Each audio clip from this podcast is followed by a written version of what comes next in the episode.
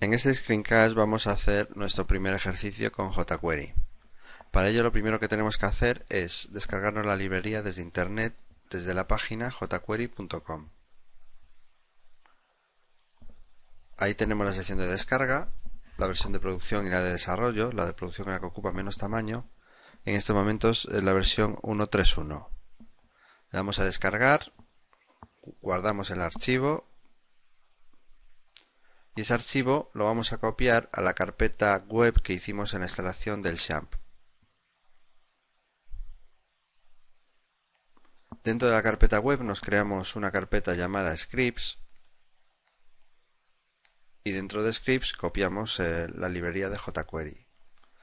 Esta librería la vamos a renombrar a jQuery.js para que sea más cómodo en insertarla en las páginas HTML. Aquí vemos los directorios que están dentro de la carpeta web.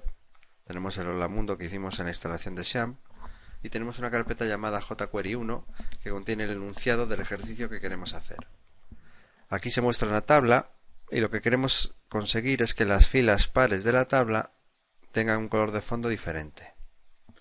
Todo lo primero que hacemos es abrimos con un editor el código fuente de la página Aquí vemos la estructura de la tabla, que no contiene ningún tipo de atributo adicional, simplemente el esquema y los datos de la misma. Y tenemos la sección de los estilos, donde, definimos estilos para la tabla, para las cabeceras de la tabla, para las filas, para las celdas. Y tenemos una definición de clase llamada stripped, que se va a aplicar a las filas de la tabla. Esa clase stripped lo que va a hacer es poner en color de fondo el color coral. Entonces lo que queremos conseguir con jQuery es que todas las filas pares de la tabla utilizan esta clase, la clase stripped. Lo primero que hay que hacer para poder utilizar la librería de jQuery es insertarla en el documento. Esto se puede hacer en la sección de la cabecera del documento y para insertar la librería lo haremos con código de JavaScript. Entonces escribiremos script language igual a JavaScript entre comillas src, donde indicamos dónde se encuentra la librería, que en este caso se encuentra en el directorio anterior scripts, y la librería se llama jquery.js. Cerramos el script y a partir de este momento pues ya podemos utilizar todas las funciones de la librería. Para poder utilizar las funciones de la librería lo haremos dentro de código de JavaScript entonces, por lo tanto, tenemos que abrir de nuevo un script con script language igual a JavaScript. Lo cerraremos más abajo. Y como decía antes, lo que queremos conseguir es que las filas pares de la tabla contengan, que utilicen, perdón, eh, la clase stripped. Ahí está el escrito comentario. Pone filas impares son filas pares.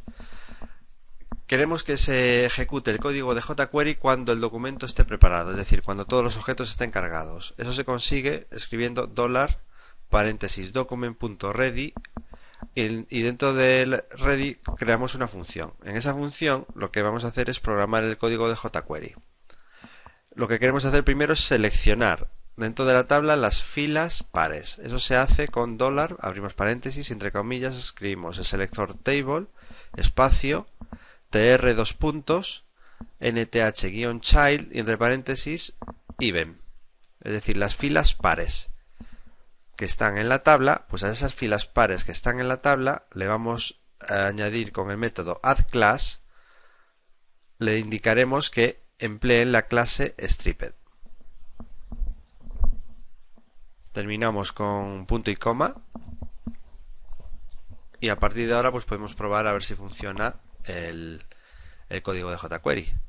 Grabamos el archivo, lo vamos a grabar con el nombre de index.html para no sobreescribir el enunciado. Y lo abriremos para ver el resultado con doble clic. Y aquí vemos el resultado. Pues todas las filas pares de la tabla están utilizando como clase stripped y con color de fondo el color coral.